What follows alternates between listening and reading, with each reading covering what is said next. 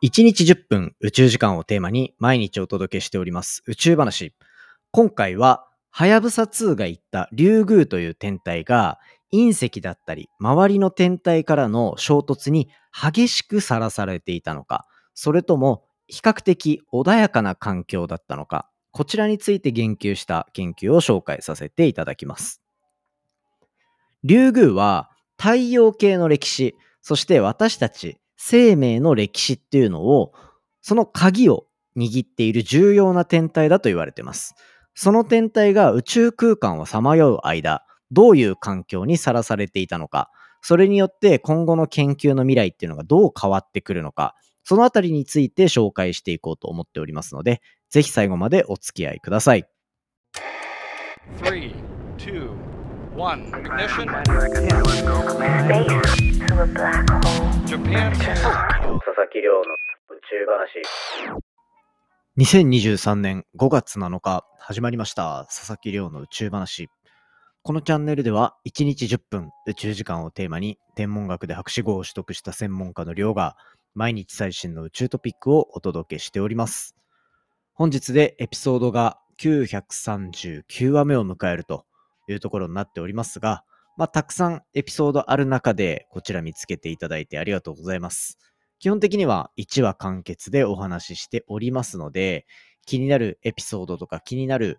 こう宇宙の単語とか含まれているタイトルから聞いていただけるとより楽しめるんじゃないかなと思っております。ですのでね、まあそちらから聞いていただいて面白いなと思ったらぜひフォローとかしていただけたら嬉しいです。ということで、前回は宇宙飛行士の作業料が時給550万円っていう話をね、させていただいたんですけど、今回はちょっと天文寄りのお話です。まあ天文寄りと言ってもタイトルにある通り、みんな大好き、はやぶさ2のお話になります。もうこれ何個目なんだろう？はやぶさ2の研究結果出てくるの。もうなんか、すごい量出てくるなと思って、結構感動してるんですよね。しかも今回の研究もあの、ネイチャーアストロノミーっていう雑誌に掲載された論文なんですよ。もうなんか最近、散々この論文のインパクトというか、種類というかの話してると思うんですけど、ネイチャー系の雑誌に載るっていうのは、こう、天文業界だけではなく、もっと幅広い領域、もう科学とか、そういったところの領域にインパクトを残しうる研究だっていうふうに認められた。そういうイメージなので、こういうのだけでもちょっと聞いていただけるだけで、もう科学に精通した人間になれるという、もうね、科学系ポッドキャストのど真ん中を行く、そんなお話になっております。ということで、今回ははやぶさ2のお話なんですけど、その中でも、まあ、正直ちょっと地味な小惑星リュウグウっていうとこにはやぶさ2は行ったんですね。で、そのリュウグウが、まあ、宇宙空間ふわふわ浮いている間に、いろんな衝突物、まあ、地球でいうところの隕石とか、そういうのがどんな感じでぶつかってきたのかなっていう歴史を探る研究になります。ね。どうでしょう？地味じゃないですか？まあでもね、これまでいろんなはやぶさ2の研究紹介してきてるので、そういったところとこう時系列にというか、いろんな角度から見ていくと、やっぱ竜宮って面白いなって思えると思うので、ぜひですね、そちらも気になったら聞いてみてください。ということで、まあ今回研究対象になっている小惑星の竜宮という天体、こちらは探査機のはやぶさ2っていうのが、まあ実際に行って、えっ、と、2020、2020年か。2020年の12月に、はやぶさ2っていうのは、このリュウグウから物を持って帰ってきてっていうのに成功してるんですよ。これだから結構、あの、思い出としては新しい部分かなと思ってて、やっぱりアポロ計画とか、なんかもっと昔のスペースシャトルの話とかが、ちらほら宇宙の代表の例としては出てくるかなと思うんですけど、まあそれに比べると、まあ結構新しい思い出だし、2020年の12月ってなると、普通にポッドキャストもスタートしてるんですよね、宇宙話も。なので、確かこの頃、わあ、帰ってきたね、すごいね、これからどうなるんだろうみたいな話を散々した気がします。なので、ぜひですね、当時のなんか面白そうなエピソードあったらピックアップしてみてください。でですね、まあそんな感じで2020 20年に実際に持ち帰ることに成功したと。じゃあなんではやぶさ2はリュウグウに向かったのかっていうところ、サクッとお話ししておくと、これ、太陽系の歴史だったりとか、地球の生命の歴史っていうのを探るためっていうのが大きい目標としてあります。実は、今散々宇宙の研究進んで、天文の研究進んでってなっても、太陽系ができた40億年前、50億年前っていうような状況を、まだ正確に把握しきれていないんですよ。ましてや、宇宙空間に地球以外に生命体がいるか、みたいな段階に来てる状態の中で、そもそも地球にどうやって生命体がもたらされたのかっていうところも把握できていないっていう状況があります。科学研究とかこういう国家プロジェクト的なものになると、そういう大きな課題に対してこうアプローチしていきますっていう課題設定が行われて、それに対してミッションが設計されるっていうことが多くて、はやぶさ2はそこに対してアプローチするっていう側面を守っている。そんなミッションになるんですね。なので、これまではやぶさ2の研究結果として、なんかビタミンが見つかったって話だったりとか、あとは一番やっぱ衝撃として強かったのは、あの、タンパク質、アミノ酸が見つかったっていうところですよね。まあ、あそこが結構衝撃としては強くて、まあ、いろんな科学系のポッドキャストだったりとか、まあ、そもそも、こう、科学系のメディアだったりとかでこぞって取り上げられてたと思うんですよ。なので、見かけた方もいるんじゃないかな。右手型、左手型みたいな話ですね。僕も全然、あの、専門分野とちょっと離れていたので、あの、サイエントークのレンさんを呼んで、ちょ、説明してって言って説明してもらった回があるんで、ぜひですね、そちらも聞いてくださいね。で、で、そんな感じで、こう、はやぶさ2、いろんな研究結果もたらしてくれてます。当時、この2020年に粒子を持ち帰ってきたのって、どのぐらいの量だったか、皆さん、ピンときますか？これ、5.4g 持ち帰ってきたんですよ。5.4g。多いと思います？少ないと思います？めちゃめちゃ少ないですよ。めちゃめちゃ少ない。なんでかっていうところをやっていくと、まずこのリュウグウっていう天体の重さ。リュウグウっていう天体の重さなんですけど、これ、えっ、ー、と、10億、100億、1000億キログラム。ね、正確には4.5、4億、4500億キログラムの重さなんですよ。そのうちの5グラムを引っ張ってきて、はやぶさ2、すごいぞってなってるのが現状。別にあの、すごくないんだぞっていう話をしたいわけじゃなくて、そのぐらいちょっとだけっていう感じ。だなんかこう、人間の髪の毛ピッて抜いてきたみたいな、そのぐらいの感じだと思ってくれればいいんじゃないかな。で、これ、小惑星って言われるぐらいだから、ちっちゃいんですよね。直径も1キロぐらいしかなくて、もうなんか、10分ぐらい歩いたら、あの、一周できるみたいな、そういう大きさです。ね。で、えっ、と、じゃあ地球がどんぐらいなのかっていうと、地球の重さって、こう、さっきの、あの、リュウグウって、あの、0が11個ついてるんですよ。0、11個ついてるから、えっ、と、1000億で合ってると思うんですけど、地球の重さは、0、24個ついてます。はい、もう、いくつやねんって感じですよね。そのぐらいの大きさ。なので、ね、しかも、この歩いて10分で一周できるとか、そういう大きさじゃないじゃないですか。っていうところを考えて、まあまあまあ、小惑星なんだなっていう感覚だけ掴み取っていただけたら嬉しいなというところを思っております。で、そんな感じで、こう、5グラムぐらい持って帰ってきた中で、いろんな研究が進められている。そんな中で、今回は、この小惑星リュウグウっていうのが、誕生してから、その天体に対して結構やっぱ衝突現象っていうのが起きるんですよ。ね。だからえっと、太陽系の中をふわふわ浮いている中で、そのリュウグウっていう小惑星が一体どういう歴史をたどって今を迎えているのかっていうところを研究していくっていう方針で進んでいきました。で、なんでその歴史っていうのが重要なのかっていうところで言うと、地球上に水だったりとかっていうのをもたらした一個の要因としては、こういう小惑星だったりとか、な特にリュウグウとかって水を多く含んでいる小惑星なんですよね。で、そういう水とかの要素をたくさん持っているもの自体が地球に対して何かこうきっかけをもたらしてくれたんじゃないかっていうような目線で語られていることが多くて、ただそれのけ、なんだろうな、まあ、小惑星から物持って帰ってくるってまだ新しいミッションだから、結構どういうことなんだろうっていう理解が途中なんですよね。そんな中で、じゃあ、で、えっと、小惑星、水をたくさん持ってる小惑星って、めちゃめちゃ強い圧力の衝撃が加わる。だ例えば、1キロのに対してめちゃめちゃ速度同じぐらいの大きさのものがドカーンとぶつかってきたら、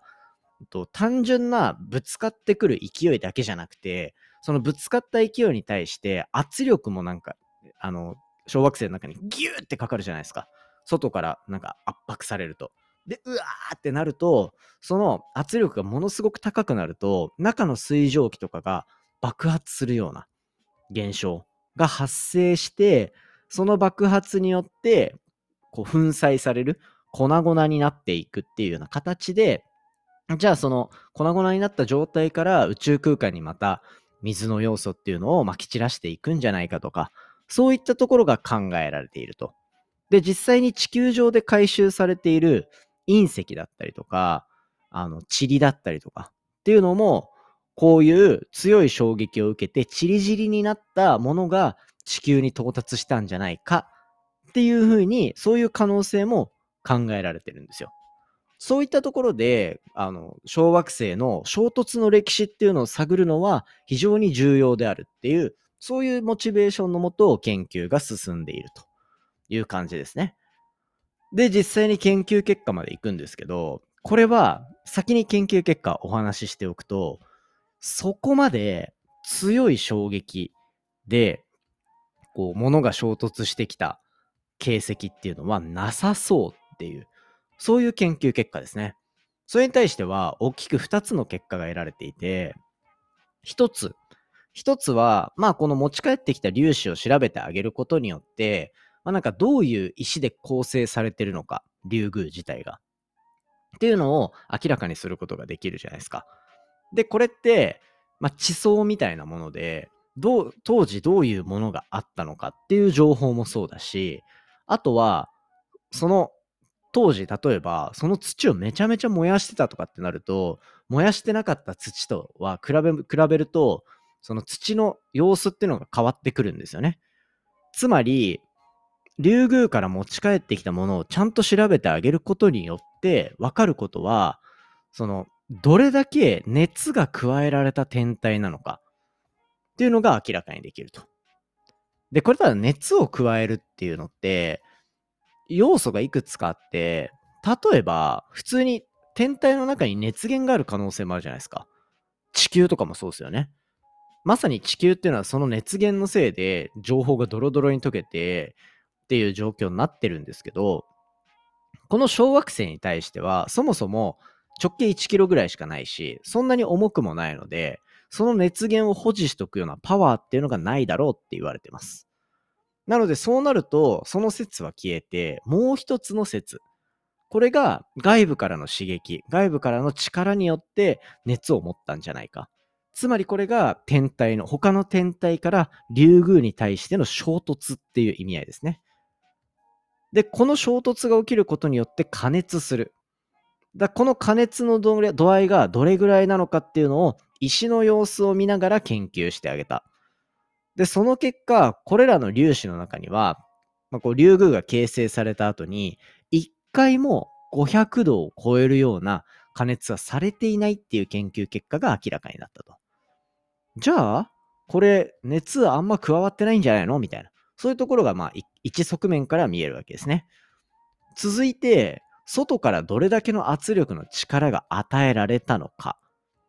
これも、あの、土の様子を見てあげることで、形がやっぱ変わるんですよね。なんかまあ、石ってちっちゃい粒だから、それらがこう、潰れるような形になったり、引き伸ばされるような形になったり、外から強い圧力がかかると、まっすぐ10個並んでたものが圧力によってぐにゃっとこうずれてしまったりとか、っていうことが考えられるっていうところがあるので、その石の粒子の組み合わせの様子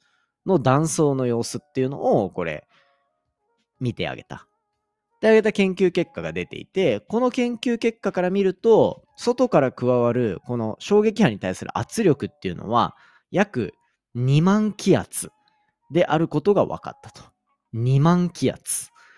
ね、僕たち1気圧で生きてますから、2万気圧ってやばいですよね。今の、まあ、そもそも1だからあんまピンとこないんだけど、気圧がどんどん上がっていく。圧力グーってなるともう、もうなんか身動き取れない感じになるの、なんとなく想像つくじゃないですか。ね。水の中だと圧力増えるみたいな、そんな感じですよね。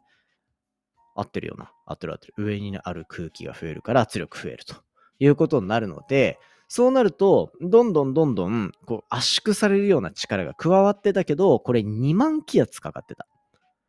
あとは、これ2万気圧がでかいのか、小さいのかっていう話じゃないですか。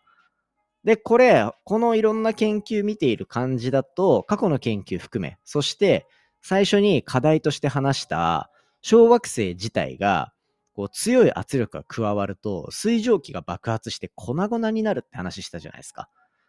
その粉々になる圧力の度合いっていうのは30万気圧なんですよ。一方で30万気圧で水蒸気爆発みたいな感じで粉々になってしまうっていうところに対して今回はリュウグウに対してこれまでかかった圧力っていうのは2万気圧ぐらい。ってことは、ここに対して10分の1ぐらいの圧力しかかかっていないと。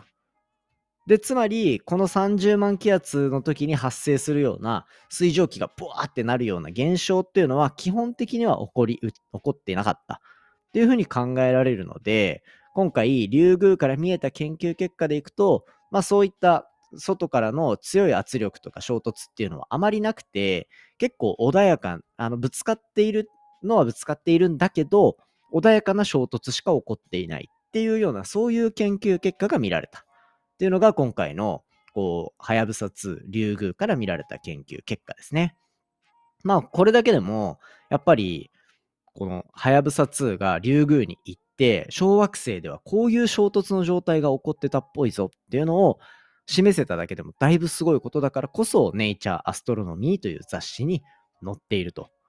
いうのが、まあ今回の研究結果の総括っていう感じですかね。ただこれって、その序盤に話したみたいに、人の体、人の体から髪の毛一本プチって取って、とか、なんか皮膚ちょっとプチッと取って、皮膚取るってなんかグログロテスクですね、ちょっと。なんか、とにかく、体の情報をちょっと取るだけと。で、だから、から全体の重さが1000億キロに対して5グラムだから、人間の体で言うともう本当に、なんか毛先のなんか枝毛の先っちょちょっと切ったみたいな そのぐらいの量から今、竜宮っていうのはこうであるっていう話し方をしちゃってるんですよね。なので、今この見られてる様子っていうのが、そもそも竜宮全体を示しているものなのかっていう話の話もありますし、あとは、まあじゃあ、竜宮をこうしっかりと示せてると言えたとしても、他の小惑星どうなんだろうみたいな、そういう話にもなってくるんですよね、こっから。だイメージ的には、その髪の毛の毛先一本だけで、人間とはこうである。とは言えないじゃないですか。あくまでその人の性質はこんな感じっぽいけど、なんか同じ日本人だとしても全然多種多様な人たちがいるし、なんならこれ、外国行ったらもっと違う人たちがいるし、っていうところで、小学生にも、まあ、人種とまではいかないけど、種類があるはずで、それらを本当に共通の性質なのか否かっていうのは、これからどんどん明らかになってくる部分なんですよね。なので、そういった見方をしていくといいんじゃないかなっていうところと、今、2023年じゃないですか。ね。もしかしたら1年後に聞いてくれてる人もいるかもしれません。そんな中で、2023年の秋にはですね、これ NASA が、いつだっけな、それこそポッドキャスト始めてすぐぐらいの頃だ。僕が YouTube ちゃんと更新してたぐらいの時に、オシリスレックスの話をしたんですよ。ね、そのオシリスレックスっていうのが、ね、リュウグウと同様に、こう、水を多く含むと考えられている小惑星、ベンヌっていうところに行ってるんですよね。ベンヌっていう小惑星に対して、今、アプローチをかけていて、2023年の秋にはそれを持って帰ってきてくれる予定なんですよ。そうすると、はやぶさ、はやぶさ2、そしてオシリスレックスの研究結果が揃うことによって、またどんどん比較の幅っていうのが広がっていく。